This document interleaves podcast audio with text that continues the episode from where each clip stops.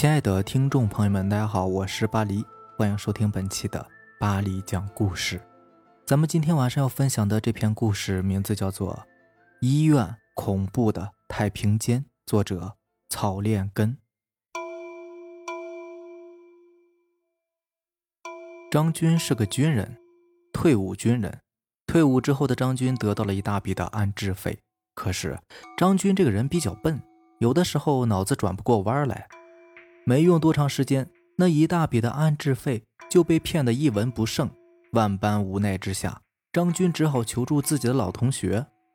张军的老同学魏明是一个大夫，据说还是专家级别的主治医师，医术高明，口碑也很好，在单位里面极其受领导的重视。张军之所以求助这个老同学，就是想借助老同学的人脉关系，在医院里边谋个差事可张军是个粗人呢。除了扛枪打仗，什么都不会。魏明多次苦求之下，院长终于松口了，答应让张军来到医院上班。但是医院这个地方可不是什么人都能进来的，因为这里的工作极其的简单，收入又特别的稳定，所以整个医院之中好的位置都被各大部门领导的亲属占据了，就连一个搞卫生的，那都得是科级以上干部推荐的。张军最大的后台就是一个主治医师了，虽然也是一个专家级别的吧，可那也是处处受管这个档次的呀。来到医院之后，负责人事的领导给张军安排了一个保安的职位。张军对于这个职位还是非常满意的。以前当兵的时候呢，做的最多的事情就是站岗值班。虽然现在制服变成了灰色，枪也变成了警棍，可他依旧找到了当时当兵的感觉。老赵，今天晚上该你值班了。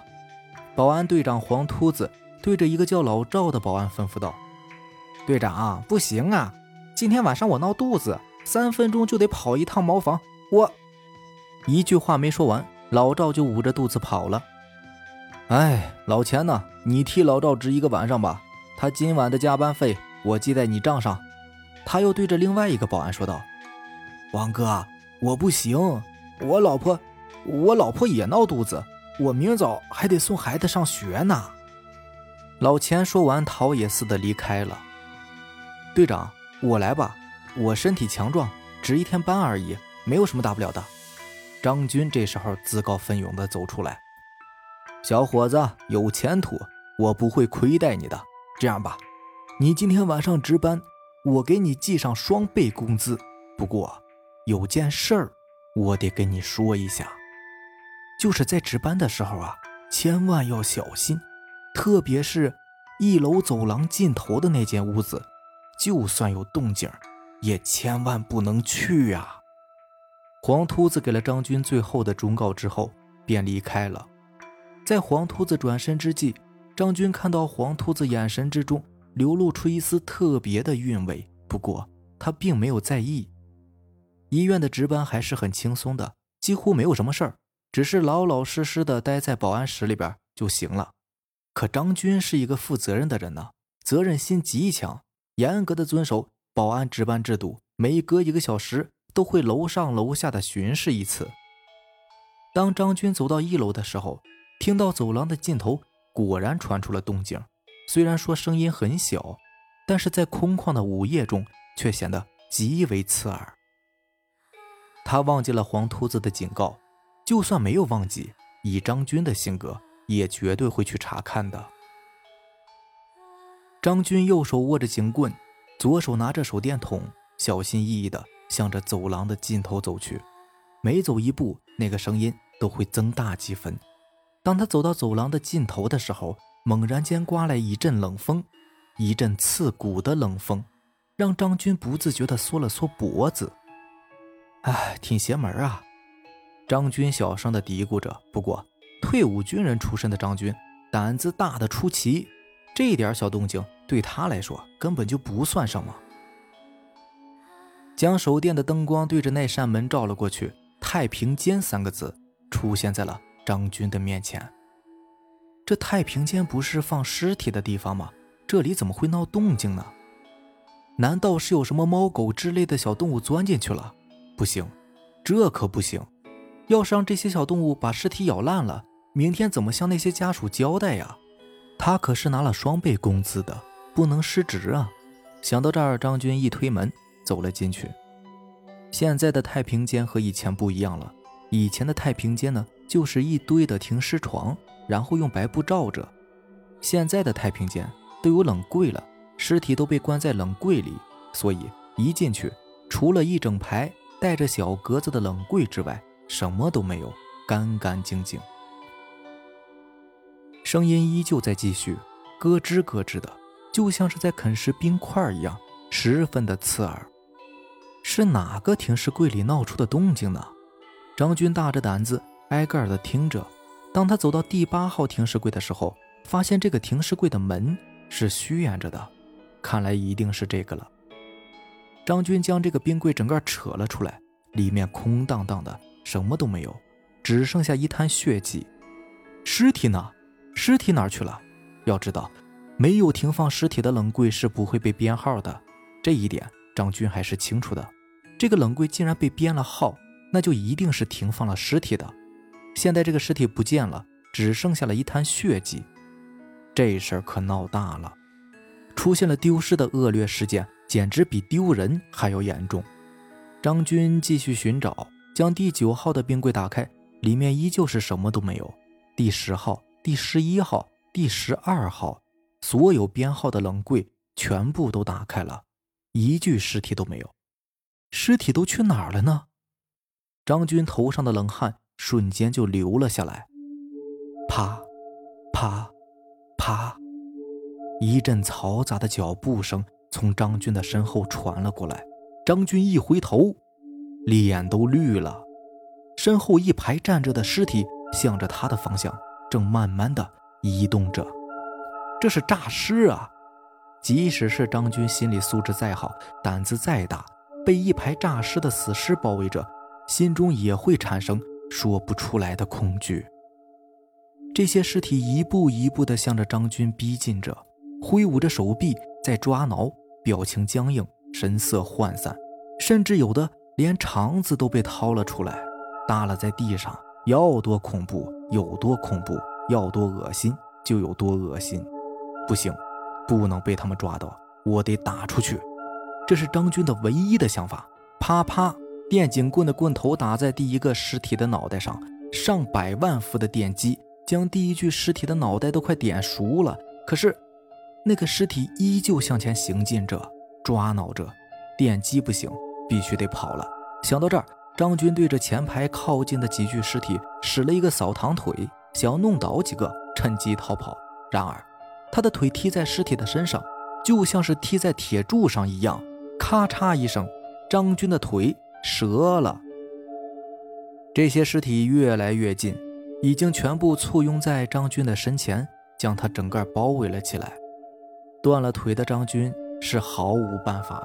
只能看着这些尸体将自己的身体一把一把的撕裂，将自己的血肉一口一口的吞掉，直到他意识消失的那一刻，画面定格在一个尸体在撕咬着他的肠子，鲜血顺着尸体的嘴角滴滴答答的流在了地上。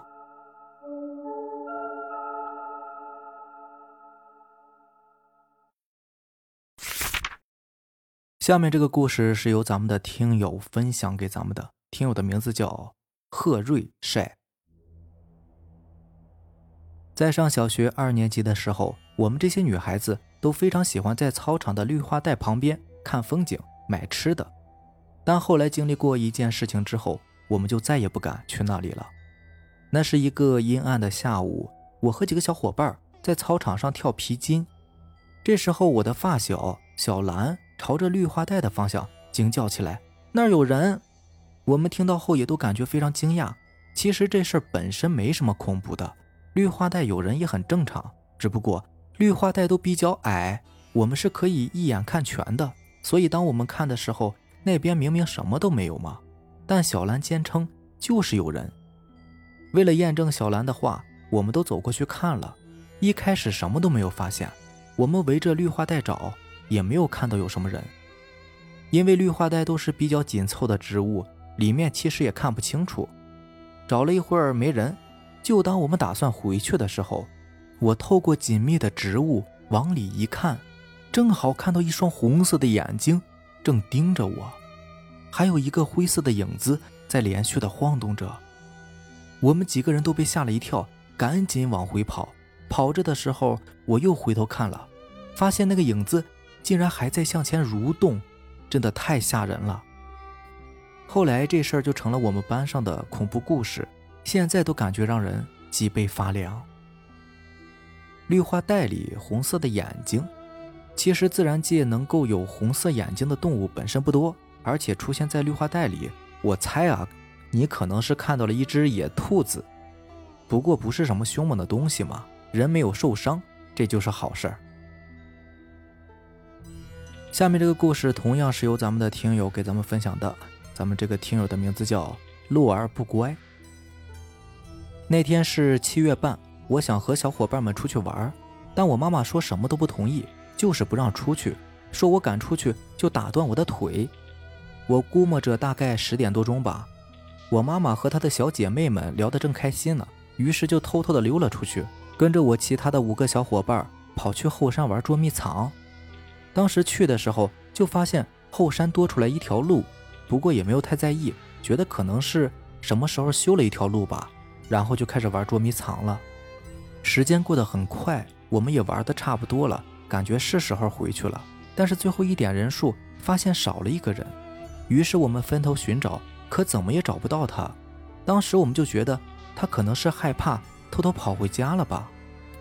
他叫钟毅，是我认识的人里胆子最小的一个，所以我们认为他害怕回家也是很合理的。我回到家的时候，看到妈妈蹲在门口，我以为他会打我，可妈妈一把把我抱住，然后就哭了。他以为我被人抱走了。进家门看到屋里的时钟，这才发现已经是半夜十二点多了。第二天一大早，我就听到钟一的妈妈在哭，说他儿子不见了，怎么找也找不到。人们都以为他儿子跑出去玩，怕回家挨打，就躲在别人家了。于是邻居们都帮忙挨家挨户的找，可怎么也找不到。这时候我站出来说：“阿姨，他昨晚和我们出去玩，没玩一会儿，他就一直喊着好怕。后来我们就找不到他了，还以为他回家了呢。”阿姨问我们昨晚去哪里玩了。我说后山，他妈妈就像是疯了一样跑向后山，到处的寻找着，到处的大声喊叫。这时候我才发现，昨天晚上那条新修的路竟然不见了。我大喊起来：“这里怎么少了一条路啊？”我妈妈打了我一下，说：“这里从来都只有一条路，发什么疯啊你？”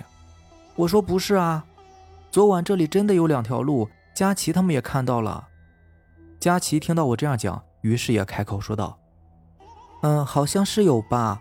我当时好像还看到钟意跑进去了呢。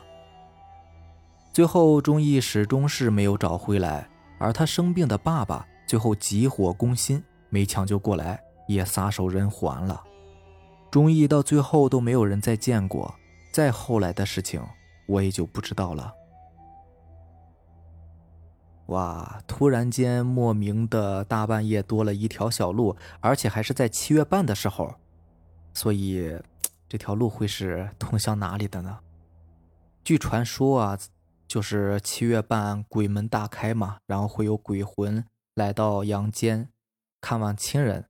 那你说这条路会不会就是鬼门间开出来的一条路呢？难道钟义是顺着这条路直接去到了地府吗？哎，行吧，以上就是咱们今天晚上要分享的故事了。如果喜欢咱们的节目呢，就点个订阅吧。好的，那让咱们明天见吧，拜拜，晚安。